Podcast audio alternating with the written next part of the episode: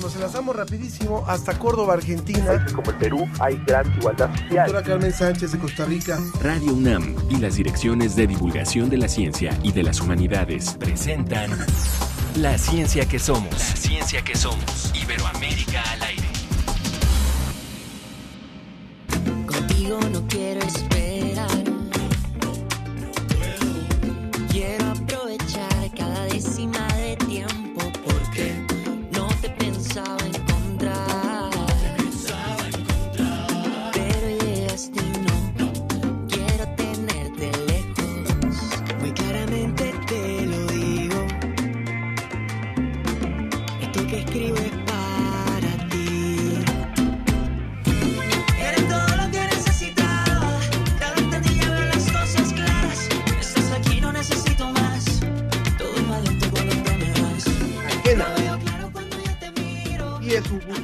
Siempre, iniciar este programa, La Ciencia que Somos, en donde hablamos sobre investigaciones y noticias científicas relevantes en los últimos días. Yo soy Ángel Figueroa y saludo a la distancia.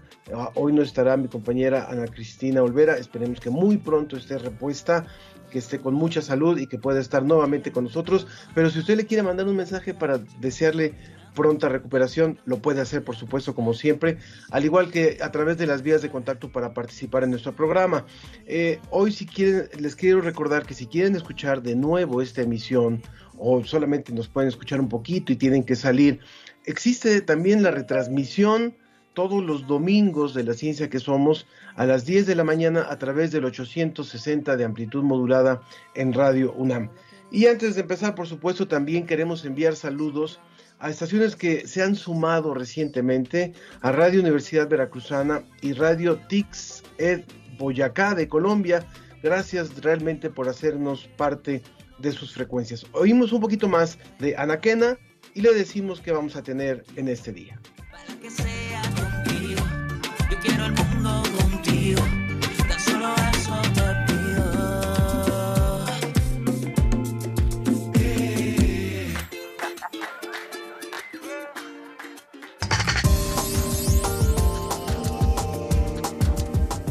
El 23 de julio, la Organización Mundial de la Salud declaró emergencia internacional por el aumento de casos de la viruela del mono. ¿Qué debemos saber para prevenirla? Escuche nuestra entrevista un poquito más adelante. También, ¿qué debemos esperar en economía? Analizaremos los factores como la, pandemia, el combate a la pobreza, la invasión de Rusia a Ucrania, cómo afectará todo esto el bolsillo de todos nosotros. También escuche cómo fue el descubrimiento de Sagitario A, un agujero negro en nuestra galaxia, la Vía Láctea, junto con la revista Como ves en su edición de agosto. Lo invitamos, por supuesto, que comparta con nosotros sus comentarios, sus preguntas a través de Facebook en La Ciencia que Somos o en Twitter arroba Ciencia que Somos. Queremos también escuchar su voz a través de la vía telefónica. Le ofrecemos el 55 56 22 73 27 55 56 22 73 27 y también nuestro WhatsApp de costumbre el 55 5406 57 62 55 5406 57 62 son nuestras vías de contacto y estamos listos para arrancar con nuestro contenido el día de hoy. La, ciencia, que, somos. Iberoamérica al aire.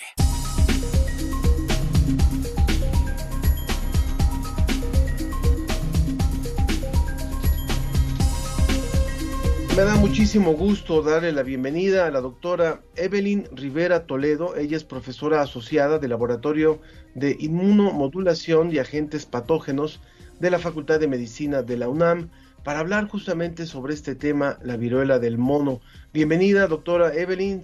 Ya encendió su cámara, muchísimas gracias. Muchas gracias por estar aquí con nosotros, Evelyn.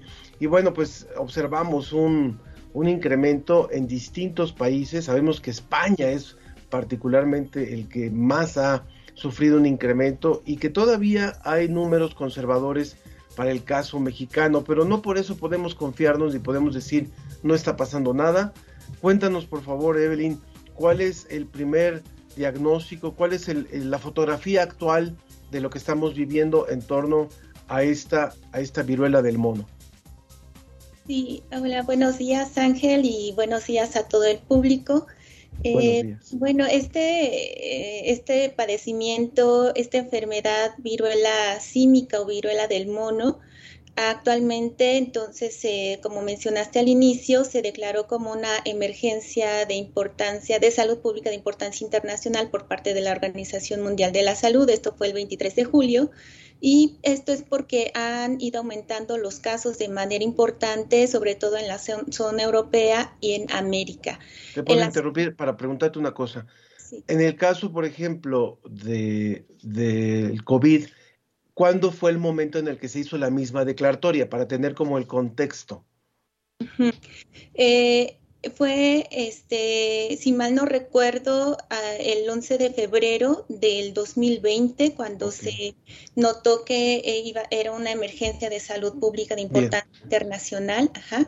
Y un mes después empezó el confinamiento más. exacto, porque la transmisión por COVID fue muy, muy acelerada. Si se acuerdan, los primeros casos se notificaron a nivel internacional eh, en diciembre, y al inicio de enero del 2020 eh, se dio la alerta y, a partir de ahí fue que comenzó la transmisión acelerada. En este caso, la viruela símica ha mostrado una transmisión acelerada principalmente en la zona europea y en Estados Unidos. Como mencionaste, eh, este, eh, España tiene el mayor número de casos de la zona europea, 4.500 aproximadamente, le sigue Alemania, el Reino Unido, Francia, y en Estados Unidos hay alrededor de 7.000 casos.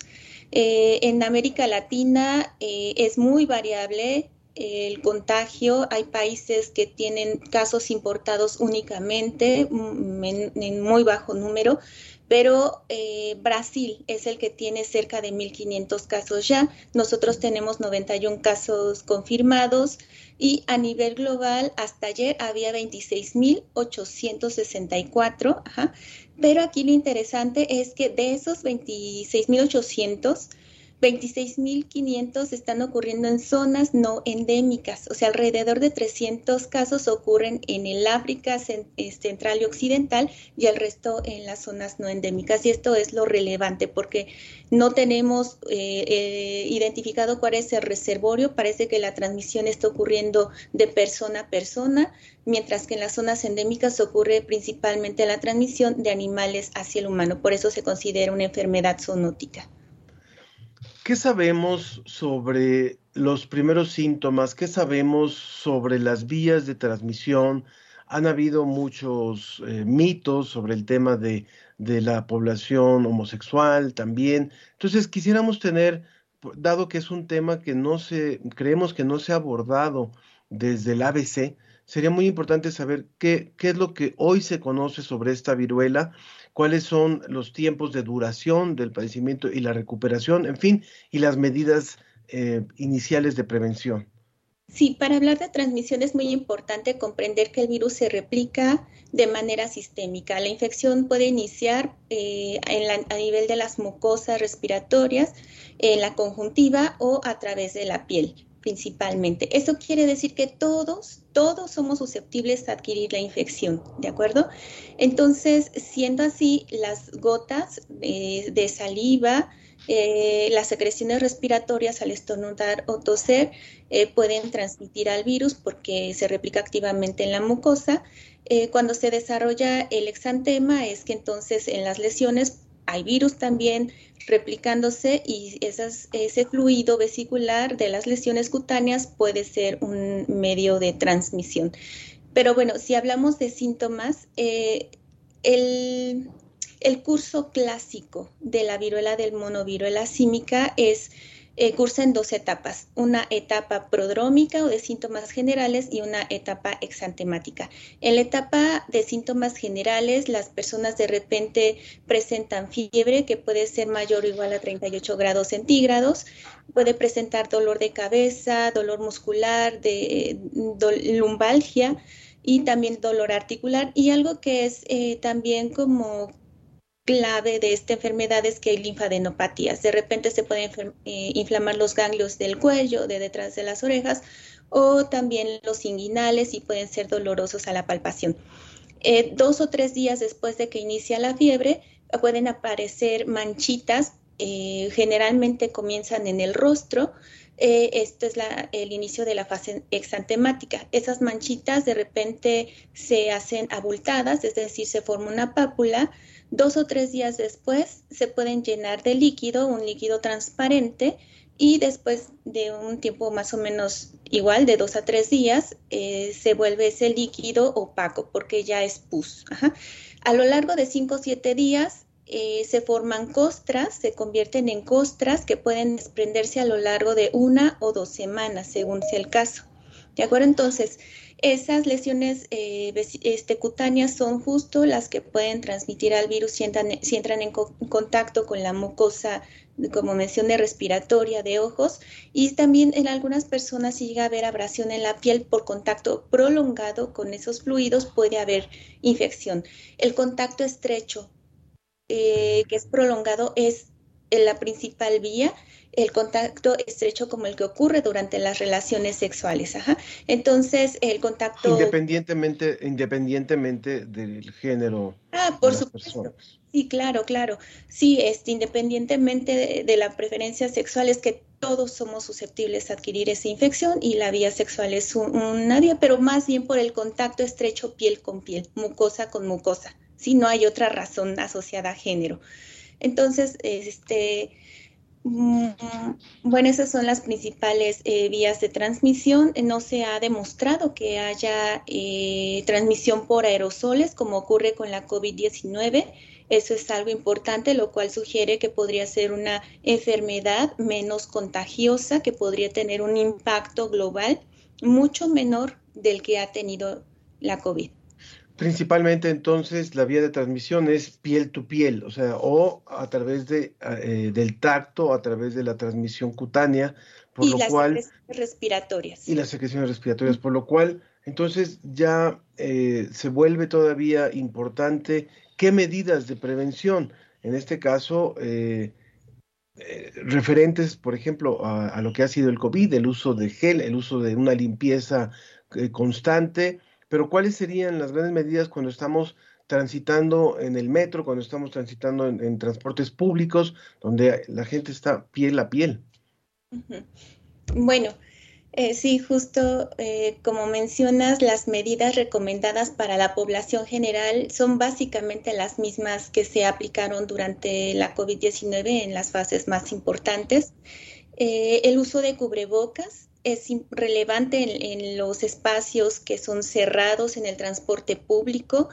Es importante también lavarse las manos con frecuencia con agua y jabón el virus es un virus eh, con una envoltura lipídica como la envoltura del coronavirus. Son virus de diferentes familias y con genomas diferentes, pero la envoltura también es lipídica, lo cual quiere decir que el jabón puede afectar la eh, infectividad del virus. Entonces, lavarse con detergente es muy importante. En caso de que no se cuente con el jabón, pues el, como mencionaste, el gel antibacterial, el gel, alcohol gel. Eh, el contacto, el contacto prolongado piel con piel es el que promueve la transmisión, por lo tanto, si yo rozo este momentáneamente una persona en el metro, es poco probable que, adquiera la, la, enfermedad, ¿de acuerdo? Entonces, medidas generales, entonces seguir usando cubrebocas, lavarse las manos y en caso de que se tenga a un enfermo en casa, ahí sí, a tanto el enfermo como eh, los familiares deben usar un cubrebocas, se deben limpiar las superficies que han estado en contacto con el enfermo. Eh, también eh, se debe, no se deben de compartir alimentos, por supuesto, esto es para la población general y en los enfermos y sus familiares, no se debe compartir este, las eh, los recipientes como vasos, cucharas, etcétera. Eh, la ropa de cama, la ropa personal tampoco y se debe de lavar con detergentes y agua caliente o tibia de preferencia. Estamos hablando con la doctora Evelyn Rivera, quien es profesora asociada del Laboratorio de Inmunomodulación y Agentes Patógenos de la Facultad de Medicina de la UNAM, sobre la viruela del mono, tema sobre el cual incluso Gaceta UNAM ya publicó un número especial, un, artículo especial, y lo vamos a postear en nuestras redes para que ustedes puedan conocer más detalles sobre esta enfermedad. Una pregunta también, Evelyn, ¿cuándo, ¿cuánto nos falta por saber ahora que hemos estado viviendo el tema de, del COVID desde hace más de dos años. Ya vimos que hay eh, un gran desconocimiento al principio, hay una gran cantidad de suposiciones, pero obviamente también así se va trabajando en la ciencia, se van conociendo más las afectaciones, los síntomas, se van conociendo más las, las medidas de prevención, las que sí funcionan, las que son extremas y a la mera hora no sirven de nada, y también las, las curas y las vías de, de, sanación, digamos, de, Pero, ¿qué pasa con este tema, con la viruela del mono? Puesto que cuando empezamos lo de la, la COVID-19 y que no hemos terminado, decíamos, a ver qué nos falta ahora, porque finalmente son enfermedades que sabemos se transmiten a través de agentes animales, ¿no? A través de la zoonosis. ¿Qué, ¿Qué, sabemos hoy y qué nos falta a los investigadores, qué les falta a los investigadores como temas importantes para conocer sobre esta viruela? Realmente falta muchísima información porque es una enfermedad descuidada. Eh, tal cual, porque eh, la viruela humana que se declaró erradicada en 1980 se dejó de estudiar. Eh, sin embargo, bueno, se dejó de estudiar y estos dos virus son primos hermanos, ¿no? Entonces, si hubiéramos conocido tal vez un poquito más de la viruela, conoceríamos también más de la viruela del mono, pero también ha sido importante la información que se generó eh, a partir de, de, este otro virus. Eh, ¿Qué es importante determinar? Eh, sobre todo eh, los mecanismos de transmisión, corroborar que no hay transmisión aérea, eh, también eh, cuál es la frecuencia de afectación en las mujeres embarazadas y el daño que pudiera eh, tener eh, el feto, por ejemplo, no, no, han habido casos o muchos casos fuera de, las zonas no endémicas, por lo tanto aún falta conocer a detalle la afectación. En las zonas endémicas se sabe que pudiera causar aborto espontáneo, pero esto ha sido muy poco estudiado. Eh, este, también falta conocer eh, cuáles son las medidas terapéuticas, porque hasta ahorita los fármacos que se tienen, eh, se sabe que tienen efecto contra la viruela del mono, fue porque se a, aplicaban o han estudiado durante la infección de la viruela humana, eh, tecovirimat, sidofovir podrían ser aplicados en este caso y eh, la efectividad de las vacunas, porque se conoce cuál es la efectividad o se sabe cuál era la efectividad contra la viruela humana, se sabe que protege hasta en un 85% contra la viruela del mono, pero hay que corroborar que las vacunas con las que se cuentan ahora no tengan efectos secundarios. Hay una, la Gineos, que eh, está, es un virus atenuado que puede ser aparentemente aplicado a personas que tienen VIH, con eczema, que son personas que pueden desarrollar formas complicadas de la viruela símica, pero esto se tiene que corroborar en estudios clínicos con mayor número de, de individuos y ahora que está el brote. Eh, ¿Qué más? La, la, biología molecular del virus. Sí, es que hay a nivel filogenético cambios mutacionales que pudieran estar asociados a la transmisión um, persona a persona, cosa que no se ve con tanta frecuencia en las zonas endémicas. Como mencionaba, la, transmisión de animal al humano era más frecuente, mientras que en las zonas no endémicas estamos viendo la transmisión persona a persona y no sabemos si esto se debe a un comportamiento social por estos eventos masivos del orgullo y demás que se han llevado a cabo y que predisponen justamente a la transmisión acelerada. Eh, y este y no se ha detectado algún reservorio animal fuera de las zonas endémicas, pero hay que estar monitoreando a todos los animalitos. Entonces, Creo que, que hay que estudiar. Por supuesto que falta muchísimo y justo Raúl Santos nos preguntaba algo que ya nos lo has respondido, que decía si, si la vacuna de viruela ayuda a prevenir, lo decías como en un 80% más o menos. 5% aproximadamente. 85%. Sí. Muy bien, pues muchísimas gracias por esta información. Algo que no te haya yo preguntado, Evelyn, que consideres importante por mencionar. Eh, bueno, en nuestro país ya está eh, montado el diagnóstico por parte del INDRI, la Red Nacional de Laboratorios de Salud Pública, por lo tanto, el hacer diagnóstico va a ser muy importante en nuestro país. Cualquier persona que tenga síntomas sospechosos de viruela símica debe de asistir al médico para que se haga el diagnóstico pertinente y de esta manera estar eh, monitoreando los casos probables para eh, corroborar si son o no son eh, confirmados y de ser así entonces tomar las medidas preventivas, sobre todo de aislamiento y por parte de los contactos para que esto no se propague. Todo depende de nosotros. Claro. Eh, para cerrar solamente, eh, ya hablábamos de que cuando empezó el, uno de los grandes repuntes del COVID-19, de la COVID-19, decíamos que vendrá después y, y, vendrán diferentes pandemias o epidemias posiblemente, pero lo que yo te quisiera preguntar para cerrar muy, muy rápidamente es, hemos aprendido de la COVID y eso nos puede servir para una, un problema como el que ahora se está presentando con la viruela del mono? Sí, definitivamente. Ya se tiene este, ensayado cómo se debe de responder. Obviamente es una enfermedad diferente, pero se sabe cómo se debe de, organizar todo el personal de salud, cómo se debe de educar a la, a la población general.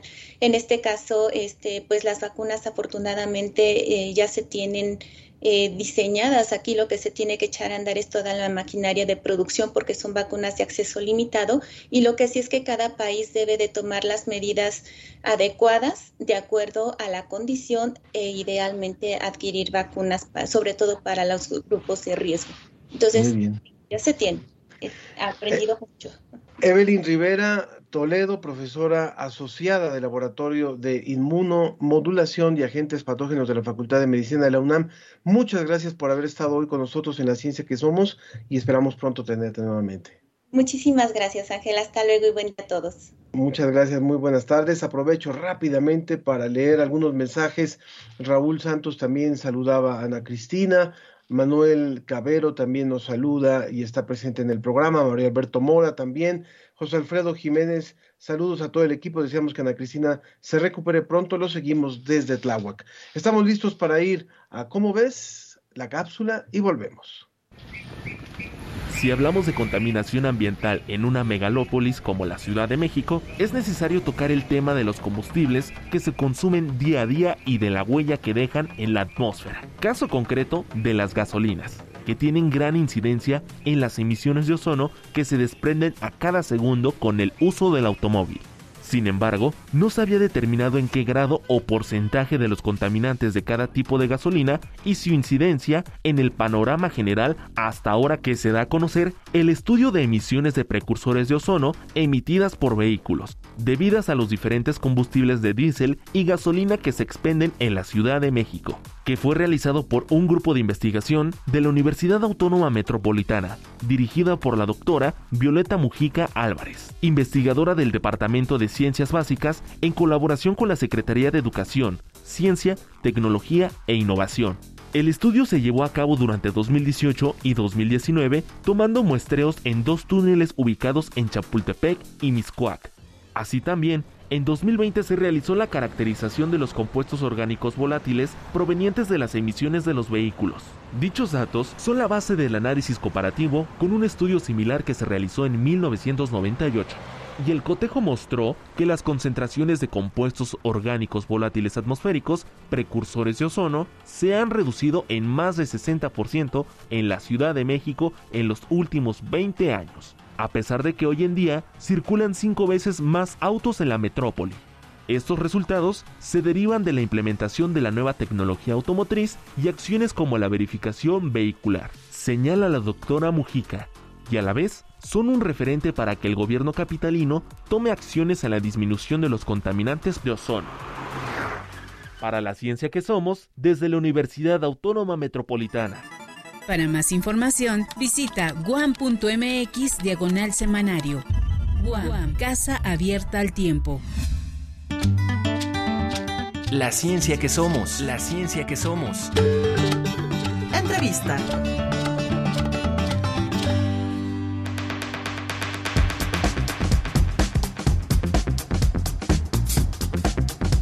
Era la cápsula de One Radio, no era la de cómo ves. Muchas gracias, por supuesto, a esta universidad hermana que también colabora con nosotros. Y recordamos que estamos en la ciencia que somos, estamos en esta transmisión y en este programa que hacemos entre la Dirección General de Divulgación de la Ciencia y la Dirección General de Divulgación de las Humanidades, por supuesto, con el cobijo y con la puerta abierta de Radio UNAM y de muchísimas emisoras más, más de 50 que transmiten y retransmiten este programa en distintos puntos del país y también en América Latina. Y ya está con nosotros el doctor Jorge Basabe, él es doctor en economía por la UNAM, actualmente profesor tutor en los posgrados de economía y de Administración de la UNAM. Él es investigador titular en el Instituto de Investigaciones Económicas de la UNAM. La UNAM tiene diferentes, diferentes institutos, algunos dedicados a la parte de la investigación científica y otros dedicados a la parte de la investigación social y de las humanidades. Hay un instituto de investigaciones económicas y de él, en él está nuestro invitado. Doctor, bienvenido, gracias por estar aquí con nosotros. Hola, muy buenos días. Gracias por, uh, por, la invitación. Aquí estamos. Muy bien, ahora sí ya lo estamos viendo, a quienes nos están siguiendo por Facebook y también lo estamos escuchando a quienes nos están eh, siguiendo por radio. Hay, eh, obviamente que siempre la economía mexicana y la economía de la región, porque también queremos hablar un poquito de, de la región de América Latina, pues nos ha, nos ha preocupado y ha tenido diferentes etapas antes de la pandemia en la que todavía estamos, venía, venían ciertas problemáticas que ya se habían agudizado y algunas otras se han marcado mucho más a partir de la pandemia. También si quisiéramos hablar del futuro inmediato, del, del, del momento ya eh, post, eh, no pandémico, sino post confinamiento tal vez, donde ya se han reactivado algunas eh, o muchas actividades, ¿cuál podría ser el primer pronóstico de lo que podríamos ver en los próximos meses? Eh, mira, Ángel, de, después del programa tan interesante que, que acabo de escuchar sobre la, la, viruela del mono y ahora la economía mexicana, vamos a salir muy espantados. o deprimidos. Muy deprimidos. Espero que después haya algo muy alegre sí, para subirnos el ánimo. Eh, mira, eh, yo creo que eh, eh, hay dos problemas eh, importantes en la economía mexicana que estamos enfrentando en estos momentos. Uno es la inflación, que uh, por supuesto, como todos sabemos, a las clases más desfavorecidas le afecta más y que va a seguir con nosotros un tiempo y probablemente aumentando. Y el otro problema eh, más grave a, a, mediano y largo plazo, porque es estructural, es eh, la falta de crecimiento. Eh, y están, y están bastante, bastante ligados. Pero por lo pronto, con relación a, a, a la inflación que uh, está en un, en un nivel uh, eh, alto, 7.9% actualmente, eh, y es la inflación subyacente, quitando aquellos productos y servicios que tienen mayores eh, variaciones, que son más, más volátiles, pues lo estamos sintiendo ya todos en nuestros, en nuestros bolsillos y además es un problema en general para, para la economía porque eh, uno de los, eh, uno de los eh, bienes que ha, se ha incrementado y es, es en el mundo entero es el de los energéticos. nosotros tenemos un subsidio, en México hay un subsidio a la gasolina que impide que, que, se haya elevado más el, el, precio de los energéticos, pero, pero repercute en el mundo entero, porque si uh, el transporte sube eh, de precio, entonces, de, entonces eh, el valor, el precio de todos los uh, productos eh, que se tienen que transportar de un lado a otro sube, afecta, le afecta a, a, México definitivamente. Y, y entonces eso es algo que, que, tenemos enfrente y que se trata de una inflación, si me permites abundar un poco en eso, no por un exceso de, de, de demanda. Puede haber un, un, aumento de precios porque hay una demanda muy, muy alta y entonces suben los precios. Pero aquí es por, por, eh, por el lado de la oferta, por donde nos está llegando esta inflación. Eh, primero, primero por la pandemia, que ya estamos post pandemia, pero hubo eh, problema en el suministro de, de, muchos productos industriales, de los chips que produce China, que cerró regiones, ciudades enteras, durante la pandemia para controlarla, pero eso hizo que las cadenas de producción no recibieran, en el mundo entero no recibieran eh, eh, eh, chips que se usan en, toda la industria electrónica. Actualmente la guerra, eh, la invasión rusa en, Ucrania, y Ucrania es un productor de cereales importante, el precio de los cereales entonces se ha acrecentado y, eh, por supuesto, el, precio del, petróleo y del gas, también porque Rusia está dejando de, eh, de exportar y son grandes exportadores. Entonces, ese es un, ese es un problema que tenemos inmediato eh, difícil eh, y que como consecuencia de la inflación se suben las tasas de interés en, uh, el mundo entero para controlarla, para que la gente tienda a ahorrar y gastar menos. Y nosotros seguimos, seguimos a, la Reserva Federal de Estados Unidos, sube sus tasas de interés, México, el Banco de México las sube también para evitar que haya fuga de, para evitar que se vayan capitales. Y entonces vamos a estar en una tasa de interés del probablemente el mes entrante o este mes en el 8,5%, lo cual eh, pues también a quienes están pagando un crédito que no sea una tasa concertada fija les va, les va a pegar y, ah, en fin, son problemas inmediatos. E, eso, eso con respecto a la inflación, eh, que es el problema eh, que más nos está eh, afectando actualmente y después podemos hablar un poco más sobre la falta de crecimiento, que es un problema más, más difícil a largo plazo. Si quisiéramos, estamos hablando con el doctor Jorge Basabe del Instituto, investigador del Instituto de Investigaciones Económicas de la UNAM. Si quisiéramos pensar que a partir de la gran pandemia en la que estamos y en la que, en la que, nos, en la que entramos hace más de dos años, iba a reformular, iba a cuestionar el, lo que es el, la, economía internacional, nos equivocamos. O sea, creímos que iba a cambiar el modelo económico después de ver la forma en la que pegó la pandemia a distintos países y por eso me gustaría que habláramos incluso también de, de la región de América Latina.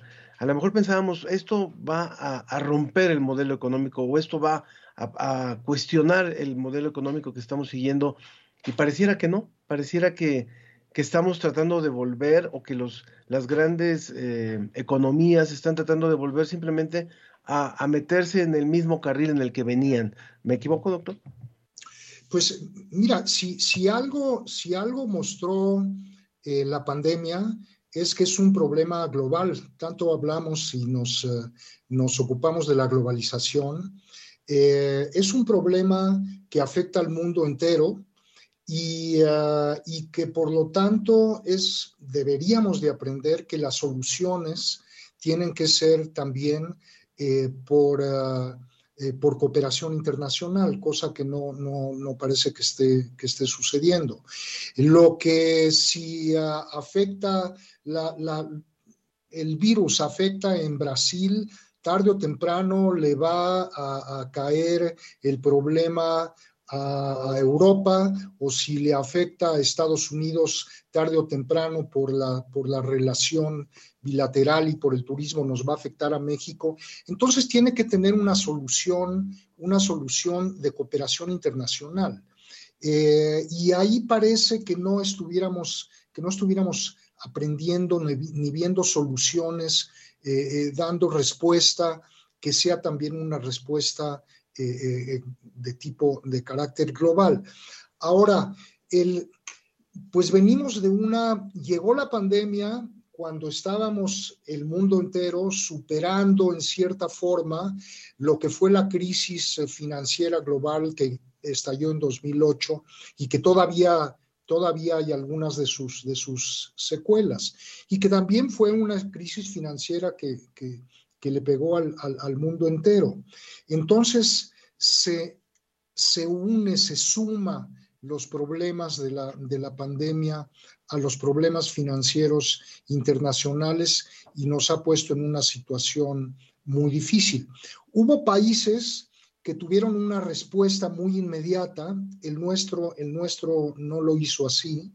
Eh, por ejemplo, en el caso de Estados Unidos, una inyección de, billones eh, de, dólares para poder mantener la, la, economía funcionando, que como todo en la economía, si se mueve una variable, se afecta a otra. Es como alguien decía, la economía es como el juego de pool en el billar, le pegas a una pelota y se mueven, se mueven las demás.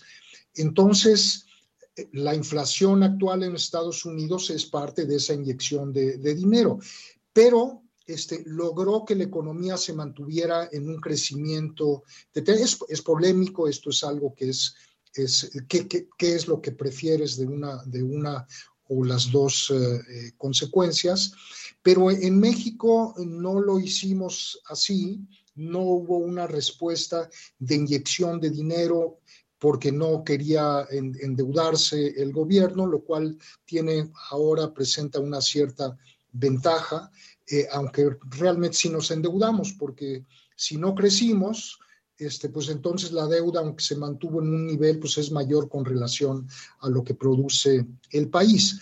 A, lo que voy es que las economías eh, se han visto afectadas, pero como toda pandemia o incluso las terribles guerras, tienen una, tienen una duración. Eh, mientras tanto, el problema es ver qué se hace para proteger a la población de todas las... Eh, y, cada país toma, toma medidas diferentes. Pero sí tiene razón, la afectación a la economía fue muy fuerte. Eh, cuando se dijo al principio de la pandemia, no en todos lados, pero en algunos lugares sí, por cierto, en México, bueno, esto es pasajero, esto, esto no es más que, no es más allá que lo que fue eh, eh, la, gripa y la infección hace unos años que se logró superar, pues no se estaban dando cuenta de lo que venía y entonces no se tomaron las medidas suficientes. En fin, creo que eh, desafortunadamente, eh, porque por lo que estamos pasando, deberá ser un aprendizaje. En cada país, por las medidas que se tomaron o se dejaron de tomar, y a nivel global, insisto, eh, debería de haber una respuesta coordinada y no, no, no se ve, no se ve que, que aprendamos de lo que sucede con una pandemia de, este tipo que afecta al mundo entero. El ciudadano de a pie, doctor eh, Basabe, ¿qué puede hacer frente a todo esto? O sea, el ciudadano que tiene un, empleo, vamos a pensar en el mejor de los casos, o que se dedica de forma independiente al comercio y demás, y que está viendo que semana a semana los productos siguen creciendo, siguen subiendo de precio y que hay un margen enorme de vulnerabilidad. ¿Qué se puede hacer en lo concreto, en las familias, en las casas o en, la economía más pequeña, más cercana que es la economía familiar? Pues mira, yo lo primero que, podría recomendar es no endeudarse. No es el momento para, endeudarse porque las tasas de interés han subido y seguirán subiendo. Puede que haya un límite a partir del cual eh, no pasen, pero eh, eh, en Estados Unidos suben las tasas, insisto, y en México inmediatamente hay un reflejo y, suben también para tratar de controlar la inflación. Pero entonces algo que no hay que hacer por el momento es, no endeudarse. mira, se pueden el ciudadano de a pie, como dices, pues hay que, hay que, hay que hacer algunos, algunos eh, ahorros, pero ah, pues hay algunos productos que forman parte de la canasta básica que hacer ahorros ahí es, es muy difícil. El, el, precio de la tortilla está el kilo a 20 pesos en la Ciudad de México, pero en otros estados sube hasta 27 pesos. Ha subido eh, un 11% en, en, en, los últimos meses, eh, aunque hay productos como la papa y las naranjas que han subido 16%, en, 18% en, eh, en junio, respecto a junio de 2021, en, en, un, año, en, un mes han subido, este, es más el porcentaje, pero viéndolo de, de, año a año.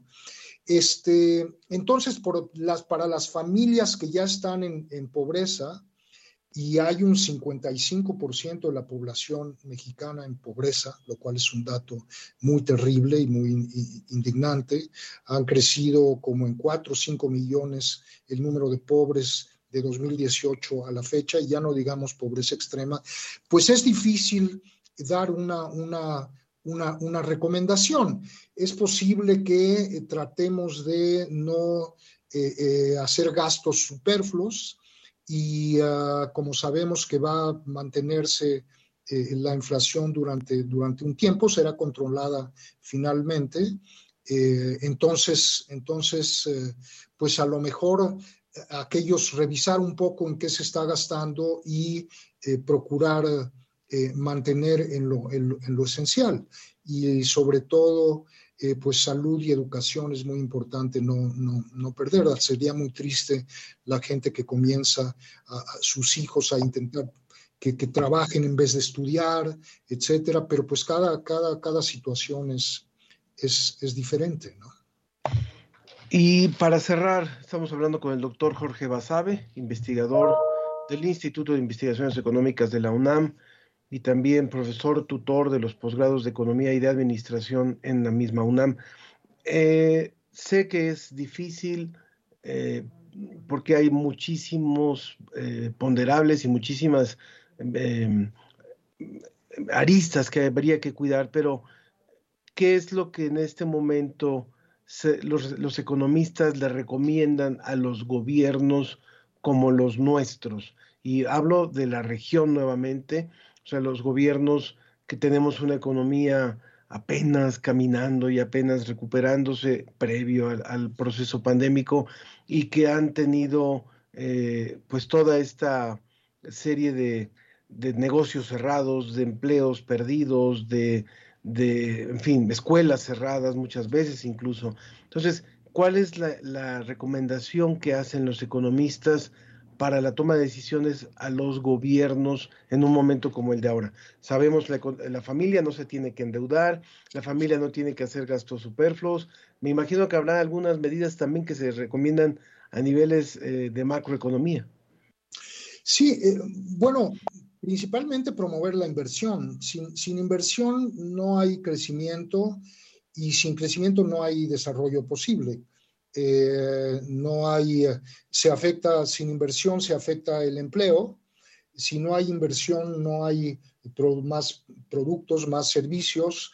Termina también reduciéndose la captación fiscal de los gobiernos y por lo tanto la, inversión social, entonces se afecta todo y por eso no hay, no hay desarrollo. Entonces creo que, y especialmente en el caso de, México, eh, debe de eh, promoverse la inversión, eh, dejarse, dejar de, de, poner trabas, que se han puesto muchas trabas a la inversión. No hay confianza, la confianza en la inversión en el país se perdió eh, en la inversión privada desde noviembre de 2018 comenzó a, decaer, luego ha tenido un repunte. A partir de lo del aeropuerto, me imagino. A partir de lo del aeropuerto, el mes siguiente de, la, de lo del aeropuerto, entonces comenzó a caer, a, caer la inversión. Y el gobierno tampoco no ha, no ha hecho no ha hecho eh, una inversión pública en donde la debe de hacer. Se está destinando a tres magnos proyectos cuyos resultados, si es que los hay positivos, van a tardar mucho. Y entonces eh, eh, ahí es donde es muy importante que hubiera que hubiera eh, una atención mayor y mejor. Y por supuesto, lo que yo y muchos más hemos venido diciendo hace tiempo, tiene que haber una, un ajuste fiscal, tiene que haber una reforma fiscal progresiva, no en este momento a las empresas, porque entonces eh, eh, afectaríamos también, sino a los ingresos, a los ingresos personales muy altos sin afectar tanto a la clase media y por supuesto no a la clase a las clases más desfavorecidas, pero tiene que haber un ajuste fiscal y hacendario para que se canalicen los eh, recursos a proyectos que sean redituables, manufactureros. Estamos unidos eh, indefectiblemente y por suerte al mercado más grande del mundo, que es el de Estados Unidos. Entonces tenemos que mantener nuestras posibilidades de exportación eh, a, nuestros vecinos eh, y fomentarlo. Y es una forma de eh, impulsar la economía a largo plazo. Ese es un problema que, al que hay que atender y que me parece que no se está haciendo suficiente. Y otros países en Latinoamérica también, pero me refiero especialmente a México.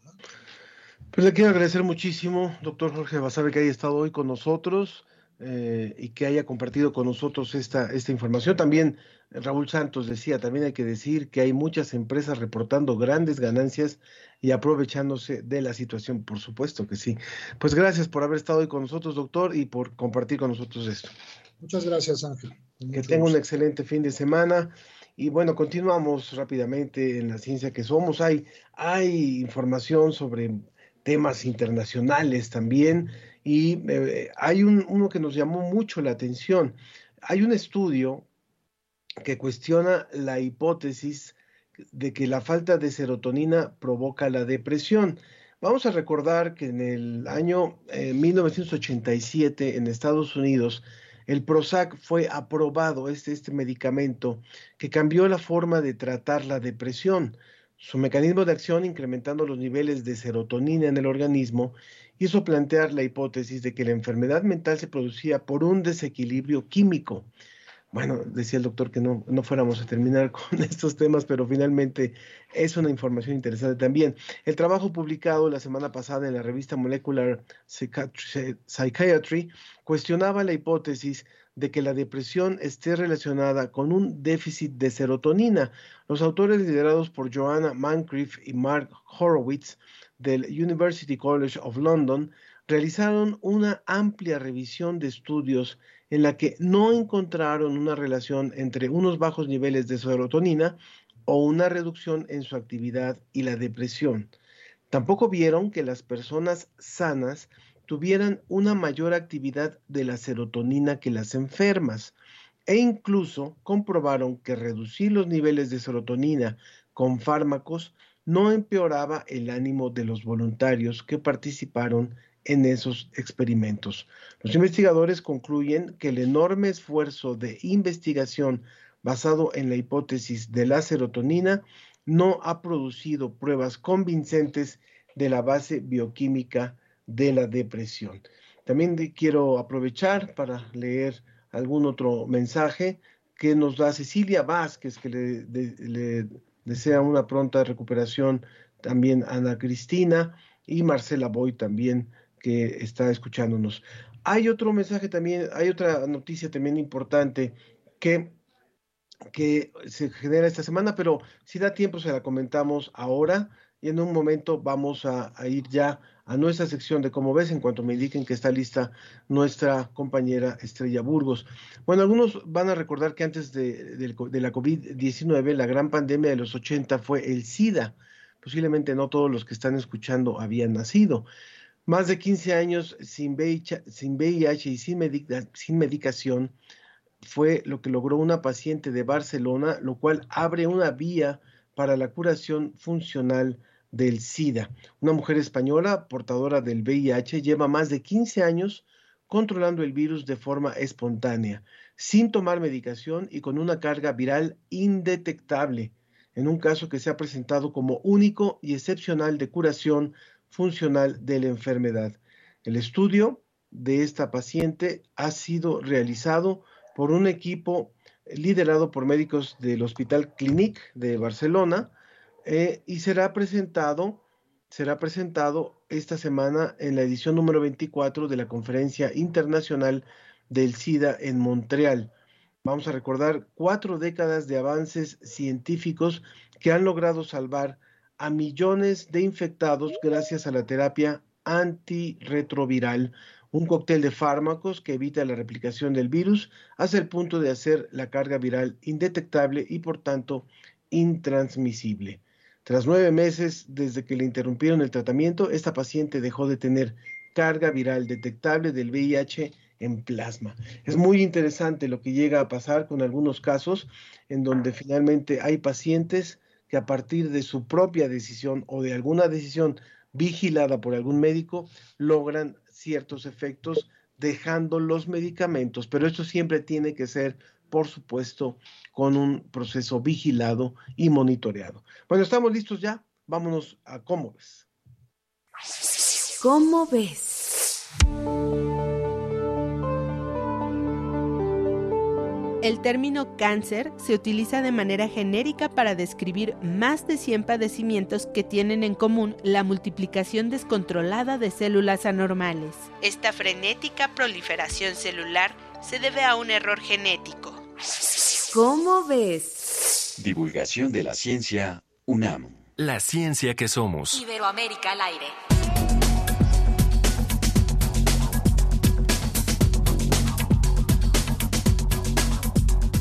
uno de los meses más bonitos del año, sin lugar a dudas. Y está con nosotros Estrella Burgos, lista para comentarnos lo que nos presenta la edición de Cómo ves en este mes. Estrella, te escuchamos. Hola Ángel, ¿cómo estás? Hola. Eh, pues trae algo precioso y algo no tan precioso. Lo precioso es el artículo de portada, que es de Sergio de Regules, y es el retrato de un hoyo negro 3.0 y no sé si recordarás que hace no mucho se presentó ahora sí una imagen del hoyo negro que está en nuestra galaxia, en la Vía Láctea. Hace cinco años se presentó el de que está en otra galaxia. Ahora nos tocó a nosotros. Y el artículo se centra mucho en explicar cómo se logran se logró eh, obtener este tipo de imágenes y por qué se tardaron cinco años en enseñarnos las de la Vía Láctea. Y bueno, y de paso te explica muchas otras cosas. Es muy, ameno. Y, a mí, bueno, no sé, no sé si, si las personas luego se acostumbran a este tipo de noticias, pero la verdad es que son asombrosas, Ángel. Que, que, haya esa capacidad, a mí me parece verdaderamente increíble. Y luego tenemos, bueno, la que no es tan bonito, pero hay que, el tema, la viruela del mono, por supuesto. Un artículo de Miguel Ángel Ceballos, quien es un eh, investigador en genómica, que, nos ayudó mucho a cubrir todo lo de la, la, pandemia de COVID. Bueno, pues ahora ya empezó a escribirnos sobre la viruela del mono. Y, y lo que podemos decir a nuestros radioescuchas es que suena horrible, se ve horrible lo que hace en la piel de las personas, pero a diferencia del SARS-CoV-2, a este virus sí se le, conocía desde hace mucho. SARS-CoV-2 fue un virus nuevo para nosotros cuando surgió. Eh, el de la viruela del mono ya se conocía y existen antivirales y existen vacunas. Entonces, hay que ser cuidadoso, pero no hay que entrar en pánico. Eh, y luego, bueno, tenemos un artículo muy bonito de, de Caridad Cárdenas que cuenta la historia de la tectónica de placas, que es esta teoría que explica cómo, por qué la corteza terrestre está como está y cómo los continentes se fueron separando. Y es una historia que a mí me gusta mucho, Ángel, porque va contando cómo el primero que propone la idea de que los continentes se mueven es Alfred Wegener, y, pues no le creen, y no le creen porque a principios del siglo pasado en 1912. Y no le creen porque no tiene la evidencia. Y el artículo lo que cuenta es cómo se obtuvo toda la evidencia que al final le dio la razón a Wegener. Y además se averiguaron otras cosas. Y es algo fabuloso porque, o sea, ¿cómo obtienes la evidencia de que se movieron los continentes? Pues necesitas muchas disciplinas, ¿no? Para hacerlo, la paleontología, la biología, la geología, Entonces, es una historia muy bonita de cómo se construye una teoría en la. Número desconocido. Sí, continuamos. Y bueno, otras cosas que tenemos, eh, tenemos una columna de Martín Bonfil, la de siempre ojo de mosca, sobre las teorías de la conspiración. Y el será de Luis Javier Plata, la sección será, es sobre la medicina psicodélica, que cada vez suena y suena y suena más. Eh, tenemos eh, la falacia del jugador, que esa es una falacia en la que incurrimos la mayoría de nosotros, que pensamos que si ya pasaron muchas ocasiones en que algo no nos tocó, nos tiene que tocar. Sí. A los que compran el boleto de la lotería, por ejemplo. Exacto, sí, ándale. O si dices, no, es que no ha salido en el Melate el 58, ya tiene que salir. Esa es la falacia del jugador de Javier Burges. Léanlo, se van a reír, pero también pues nos enseña a que ese tipo de pensamiento pues no se apoya en, la realidad. Eso es lo, pues una parte de todo lo, lo que tenemos en cómo ves para este mes. Ángel. Pues muy, muy apetecible la, la, edición de la revista en este mes. Muchísimas gracias, Estrella, y gracias a todo el equipo que hace posible eh, la edición mes a mes. ¿Desde hace cuántos años ya? Esta edición, bueno, en diciembre cumplimos 24. 24 años va a cumplir la revista, como ves, en el mes de diciembre, así que ya está disponible en, puestos de periódicos y también lo puede también eh, ver también en línea, puede también suscribirse en línea. Gracias, Estrella. Muchas gracias, Ángel. Gracias. Hasta luego. Hasta luego. Gracias. Con, con música de Anaquena nos vamos a ir. También Andrea Smart dice, Ana Cristina Olvera, se te extraña en el programa, te deseo pronta recuperación y te mando un abrazo. Saludos a todo el equipo y al auditorio de la ciencia que somos. Gracias Andrea. Gracias a todo el equipo que hizo posible esta producción que hacemos en conjunto las dos direcciones, la de divulgación de la ciencia y divulgación de las humanidades. La producción general estuvo a cargo de Claudio Gesto. Eh, la producción Susana Trejo Alma Cuadros, la realización y enlace técnico Ricardo Pacheco, las redes sociales Tania Benavides, Facebook Live Roberto Ramírez, por parte de la Dirección General de Divulgación de las Humanidades Antonio Sierra y Jonathan López, en Radio UNAM la operación técnica de Arturo González, en el enlace digital Moisés Luna y Carlos Pérez. Yo soy Ángel Figueroa y a nombre de mi compañera también Ana Cristina Olvera y mío, les deseo muy buen fin de semana. Que esté muy bien.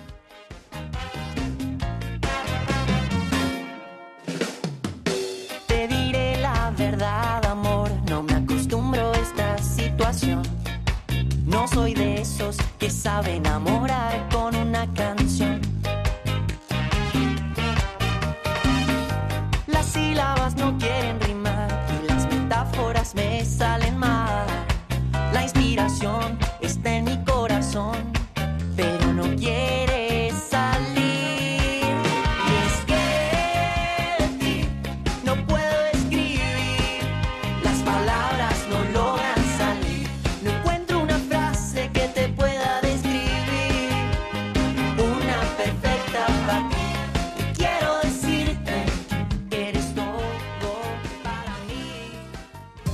fue La Ciencia que Somos. Iberoamérica al aire. Los esperamos el próximo viernes. La Ciencia que Somos. la Ciencia que Somos. Una coproducción de Radio UNAM y las direcciones de divulgación de la ciencia y de las humanidades.